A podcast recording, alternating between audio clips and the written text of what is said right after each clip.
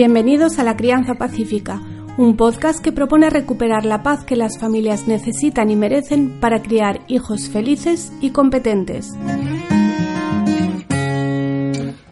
Soy Laura Mascaro y estoy convencida de que cambiando la crianza podemos cambiar el mundo, porque la reforma educativa empieza en tu casa.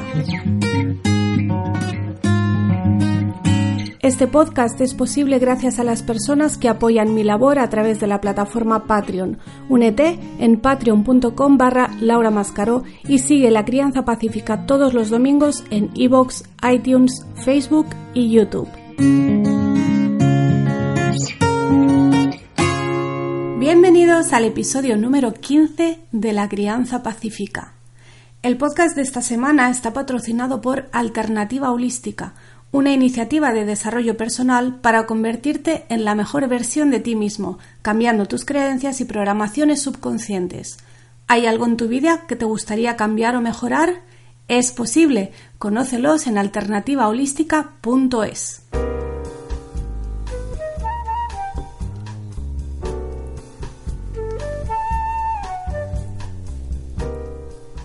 Los que me conocéis desde hace tiempo sabéis que empecé en Internet escribiendo sobre métodos de estimulación temprana y de aprendizaje infantil, de ahí ya pasé a la crianza porque al final está todo mezclado. Y fue curioso porque entré en foros buscando información y en poco tiempo fui yo la que estaba respondiendo a las dudas de los demás y yo pensaba, ostras, yo me he dado de alta en este foro para conseguir información y, al final doy yo más de la que recibo, ¿no? Eso es porque me informé mucho, muchísimo. O sea, no me conformé solo con lo que me dijeran en los foros, que es verdad que me ayudaron, porque por más que leas a lo mejor libros, teorías, métodos, la experiencia de la gente que lo ha hecho, pues siempre ayuda muchísimo, ¿no? Entonces, yo leí libros, leí páginas web, y sobre todo empecé a poner las cosas en práctica desde el primer momento. Mucha prueba y error, mucha observación, mucho sentido común también, porque al final eh, es lo más necesario y, lo que da mejor resultado, por así decir. Y el otro día hablaba con mi madre, a ella le gustan mucho los niños, esto debe ser algo genético. De ser por ella, yo creo que habría tenido cinco o seis y no dos. Eh, fue maestra además y cuando nosotros éramos pequeños pues no le importaba tener la casa siempre llena de niños con nuestros primos, nuestros amigos y cuando unos padres necesitan ayuda con sus hijos pues ella siempre está ahí, o sea, nunca te va a dar una excusa para no cuidar a un niño. El caso es que mucha gente se sorprende de lo espabilado que está Víctor, para la edad que tiene me dicen. Víctor es mi hijo pequeño y tiene dos años y medio, un poquito más ya. Que yo creo que la edad no tiene tanto que ver, que cada uno tiene su ritmo de desarrollo y que no pasa nada porque empieces a hablar antes o después o empieces a, caminar antes o después o cualquier otra cosa, ¿no? Lo que sí es cierto es que el entorno también influye en ese ritmo que tú puedas tener.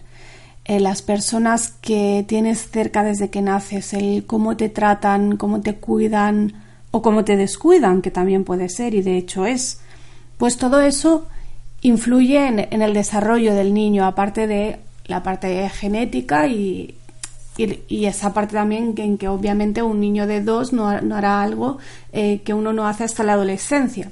Pero dentro de, las edades de, de, los primeros años, pues unos meses de diferencia, incluso un año de diferencia en algo, eh, no tiene por qué significar ningún tipo de, de retraso, ni ningún tipo de dificultad ni de preocupación. Yo cuando hablo de estimulación temprana, quiero aclarar, me refiero siempre a niños sanos. O sea, no estoy hablando de, de terapias que también existen, que a veces son muy necesarias, sino que me refiero a proporcionar al niño desde que nace un entorno rico en experiencias y en posibilidades que le ayuden a fomentar un buen desarrollo de todas sus capacidades intelectuales, físicas, emocionales, diría que también sociales, ¿por qué no? Es decir, lo que a partir de los seis años llamamos educación, pero adaptada al recién nacido y, y al niño pequeño. ¿Qué sucede? Pues que como todo se profesionaliza y se sistematiza. que a veces sistematizar las cosas es muy bueno, pero a veces hace que nos enfoquemos más en el envoltorio, en cómo se presentan las cosas, que en las actividades en sí y que en el objetivo que tenemos, que es ese desarrollo del potencial del niño. Claro, yo de esto me di cuenta muy pronto cuando mi hijo mayor tenía dos o tres años y yo estaba en esos foros de internet. Yo entré primero buscando información sobre el método Doman, eh, principalmente sobre el método de lectura, de inteligencia. Eh, yo lo conocí porque me regalaron dos libros de Doman. Me regalaron el de cómo enseñar a leer a su bebé y cómo multiplicar la inteligencia de su bebé. Y me fascinó me fascinó, pero me pareció que el libro se quedaba un poco corto. O sea, a mí después de leer los libros me surgían dudas sobre la aplicación práctica del método y quería encontrar gente que lo hubiera hecho y ver qué decían, no tanto por ver si decían si les había ido bien o no, porque yo estaba muy convencida de que lo quería probar, sino de ver cómo había sido realmente su experiencia en la práctica, su día a día, qué dificultades habían tenido, qué les había funcionado, qué les había ido no tan bien y un poco ver eso, los testimonios básicamente. Y por eso busqué en foros y, los encontré. Allí conocí también el método Kumon de matemáticas, bueno, que ahora también tiene lectura. Y bueno, la gente hablaba pues un montón de actividades sensoriales, motrices, artísticas, un montón de cosas que se podían hacer con los niños que están muy bien y que yo soy la primera que me encantan, pero me di cuenta de que pasan dos cosas que a mi modo de ver hacían más mal que bien. Y luego veréis qué tiene que ver eso con la conversación que tuve con mi madre y todo el tema del entorno que creas para el, para el recién nacido, para el niño pequeño. Entonces vi dos cosas que, que pienso que son, que son negativas o que potencialmente pueden ser negativas. Una es la necesidad que se le crea a las madres. Porque cuando tú lees esos foros o blogs, o hoy en día también canales de YouTube que, que te lo enseñan, siempre te queda un poco la sensación de que tú no llegas. O sea, a mí eso también me pasa y considero que hago mucho con mis hijos, pero cuando lees esos, esos foros, esos blogs, parece que no haces todo lo que deberías, que no te llega el tiempo o la paciencia, o que tu hijo no responde bien a las actividades que tú propones. Y siempre parece que los hijos de las que están al otro lado de la pantalla parece que reciben estupendamente cualquier propuesta, que responden muy bien a todo, que todos son maravillosos, que todos tienen grandes resultados, que ese es otro tema, el de los resultados y las expectativas, porque la estimulación temprana, como yo la entiendo, no busca resultados medibles, no cuando hablamos de, niños sanos que no tienen ninguna dificultad que superar, sino simplemente lo que se busca es el desarrollo de esas habilidades cognitivas, físicas, emocionales, en el sentido de preparar al niño, de darle una buena base para los aprendizajes que vendrán después. Esto es como un preaprendizaje. Glednoman insiste siempre en que el objetivo de su método, que yo ni siquiera lo llamaría método, pero supongo que vende más, el objetivo es crear conexiones neuronales y reforzar las conexiones que ya están creadas. Pero el objetivo no es ni que el niño lea con tres años, ni que multiplique con cuatro, ni que sea trilingüe, ni que sea un virtuoso del piano a los cinco, ni nada de eso, no. Lo que estamos haciendo es sentar la base sentamos la base, nada más que eso es el preaprendizaje, para que después sus aprendizajes sean más fáciles, mm, más rápidos, más profundos y más duraderos. Yo recuerdo a una mujer concretamente de esta época que, que estaba en los foros que tenía un niño, creo que tenía tres años, que no estaba escolarizado y hacían doman y hacían muchas otras actividades. Pues el niño con dos años ya estaba estudiando varios idiomas, incluido el latín, eh, le leían cosas de historia, le, enseñaban música clásica, hacían un montón de actividades.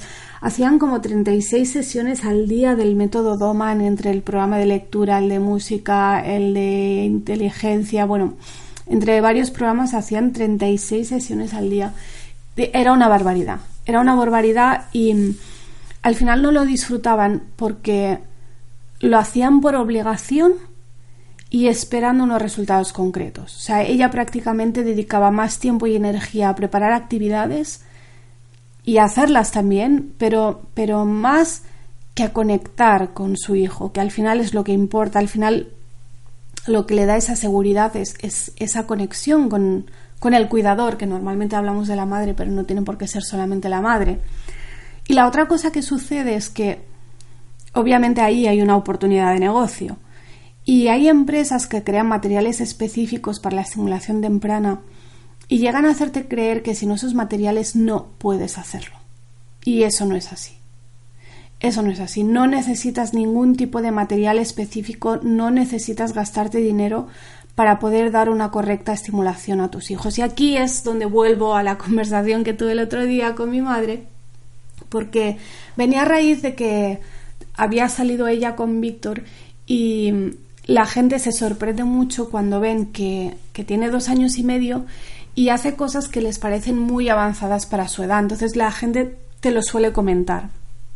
Que come solo, por ejemplo, con cubiertos y muchas veces sin ensuciar. Que tiene la motricidad fina bastante desarrollada, o sea, es bastante hábil con, con las manos, con los dedos.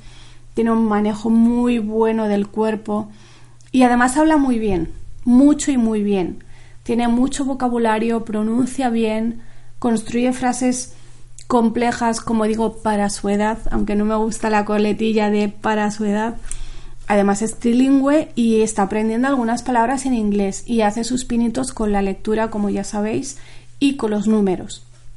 Y claro, la gente cree que hacemos algo para conseguirlo, algo en el sentido de como que, de que estamos todo el día machacando estos aprendizajes y, y a ver, la respuesta es sí, hacemos algo, pero no en este sentido, o sea, no, no nos pasamos eh, todo el día enseñándole cosas, intentando que aprenda, hablándole en mil idiomas, haciendo matemáticas, mm, utilizando materiales, digamos, educativos.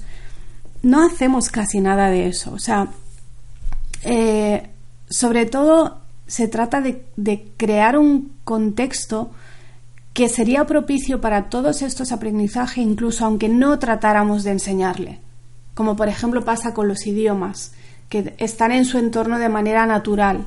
Entonces no nos sentamos con él a enseñarle catalán y castellano y euskera y el inglés y no le ponemos libros en inglés específicamente para que aprenda. Así que, por ejemplo, ve vídeos en inglés porque los busca él y le gustan y le da igual que estén en un idioma que en otro. Entonces, de lo que más hay en YouTube es de inglés, pero si le salieran en ruso, pues estaría diciéndonos cosas en ruso, porque tiene dos años y lo normal es que se le queden estas cosas. Entonces, el contexto es la clave.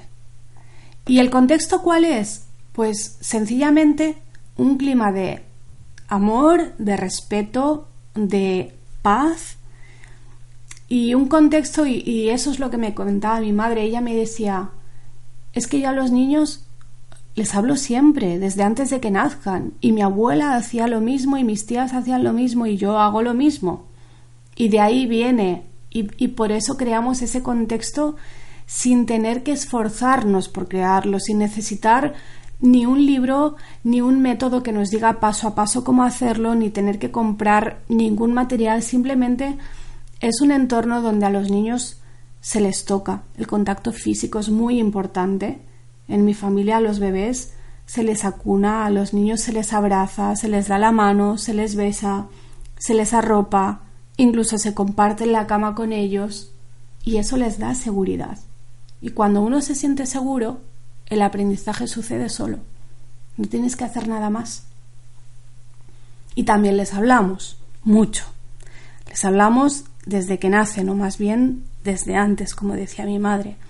Yo a Víctor incluso le hablo desde antes de su concepción. Para mí él existe desde antes de existir. Y cuando nacen les hablamos todo el tiempo, pero todo el tiempo. Menos bueno, y cuando iba a decir menos cuando duermen, pero cuando duermen a veces también les hablas bajito y oye, yo creo que algo queda.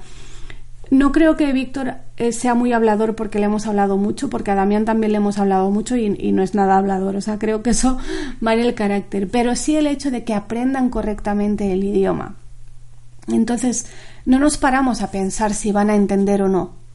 Simplemente les hablamos con normalidad les hablamos con un lenguaje correcto, no con lenguaje infantil, ni adaptando lo que decimos a lo que creemos que pueden entender. O sea, yo no dejo de usar una palabra porque piense que el niño todavía no la conoce, porque pienso, bueno, hoy no la conoce, pero si se la voy diciendo, la acabará conociendo. Siempre cuento una anécdota de una amiga mía que a su hija le decía, para referirse a cualquier cosa que pudiera hacerse añicos, le decía que era cristalito. Y durante un tiempo funcionó porque ella podía decirle, cuidado con eso que no se te caiga, que es cristalito. Entonces la niña entendía el concepto, entendía que era algo frágil que podía romperse. Pero claro, no todo lo que puede romperse es cristal. Y un día la niña, creo que tenía cuatro años, señaló uno de esos cristalitos que encontró en el suelo. Y mi hijo le dijo, mi hijo tenía la misma edad que ella, y le dijo que eso no era cristal, que era cerámica. Y bueno, pues ahí hubo un pequeño conflicto, como podéis imaginar, porque estaban los dos enrocados en que no, que es cristal y que no, que esto es cerámica. Y la niña, como es normal, pues fue a buscar la aprobación de su madre. Mamá, mamá, que Damián dice que esto no es cristal. Y estaba enfadada. Y claro, su madre no supo qué decirle, porque realmente no era cristal. Entonces yo hablé con ella y le dije, es que date cuenta de que ahora tienes un problema porque le tienes que explicar a tu hija que no todos son cristalitos. Y eso ella lo puede recibir como que la has engañado, como así fue, según me contó después. Así que, ¿qué necesidad había de hacer eso? O sea, no hay ninguna necesidad. Tú puedes usar todo el vocabulario que tú tienes con tus hijos y lo, y lo acaban aprendiendo sin dificultad normalmente. Entonces, Igual que cuando ves un perro tú le puedes decir, mira un guau guau. O le puedes decir, mira un perro. O incluso puedes ir más allá y le puedes decir, mira un pastor alemán. Y el niño enseguida lo aprende. No tienes por qué unificar categorías y simplificar el lenguaje. Nosotros desde luego preferimos hablarles bien desde el principio porque así es como ellos aprenden a hablar. Y no solo aprenden a hablar, es también el vínculo que se crea y el lenguaje les, es la herramienta que les permite entender mejor el mundo. Entonces, cuanto más vocabulario tengan, mejor para ellos. Tampoco les corregimos mucho. Si, si hay algo que vemos que les cuesta, por ejemplo, cuando Víctor era más pequeñito decía Dalulu en vez de dinosaurio. Que no tiene nada que ver, pero dinosaurio era una palabra demasiado compleja para él entonces decía Dalulu. Y nosotros no le corregíamos, no le decíamos, no, no es Dalulu, es dinosaurio, ni nada parecido. Pero lo que tampoco hacíamos era usar nosotros esa palabra. Nosotros no decíamos Dalulu, sino que decíamos dinosaurio. Y le dábamos a entender que cuando él decía Dalulu, nosotros entendíamos a qué se refería. Pero también le dábamos a entender que nosotros no íbamos a usar esa palabra porque no era correcta. Y al final lo aprendió a decir bien bastante pronto además. Así que en resumen, contacto físico y mucha comunicación son las claves de la estimulación temprana y no hace falta tener mil cachivaches en casa, ni comprar cursos, ni comprar materiales, ni que nadie te dé un método para decirte paso a paso cómo lo tienes que hacer, nada de eso. Se trata simplemente de crear un entorno adecuado. Esto nuestras abuelas lo sabían, pero nosotras, pues no sé, esto es el siglo XXI, caemos en el, en el marketing y, y ante la opinión de supuestos expertos que te dicen paso a paso cómo tienes que hacer las cosas. Y lo veo con las preguntas que me dejan en YouTube sobre el método Doman de lectura los, los vídeos sobre el método Doman son los más vistos en, mi canal, tienen más de 1500 visitas cada día. Y ya a mí es un tema que sinceramente me parece que no da para tanto. La gente me sigue preguntando todos los días, me siguen pidiendo más vídeos y realmente no da para tanto. Si leyeran el libro y entendieran la filosofía, verían que el método en realidad es lo de menos. Por eso decía antes que yo ni siquiera lo llamaría método, que lo que importa es la filosofía que subyace que da igual si la cartulina mide un centímetro más o un centímetro menos, o si un día no haces la sesión, o solo haces una en vez de todas las que supuestamente tocan y el propio autor es el primero que te lo dice, te dice, pasa de las instrucciones de este método. Lo importante es que te diviertas. Y si haces una sesión al día, mejor que si no haces ninguna. Y si haces dos, mejor que si haces una. Pero si no la puedes hacer, pues no pasa nada.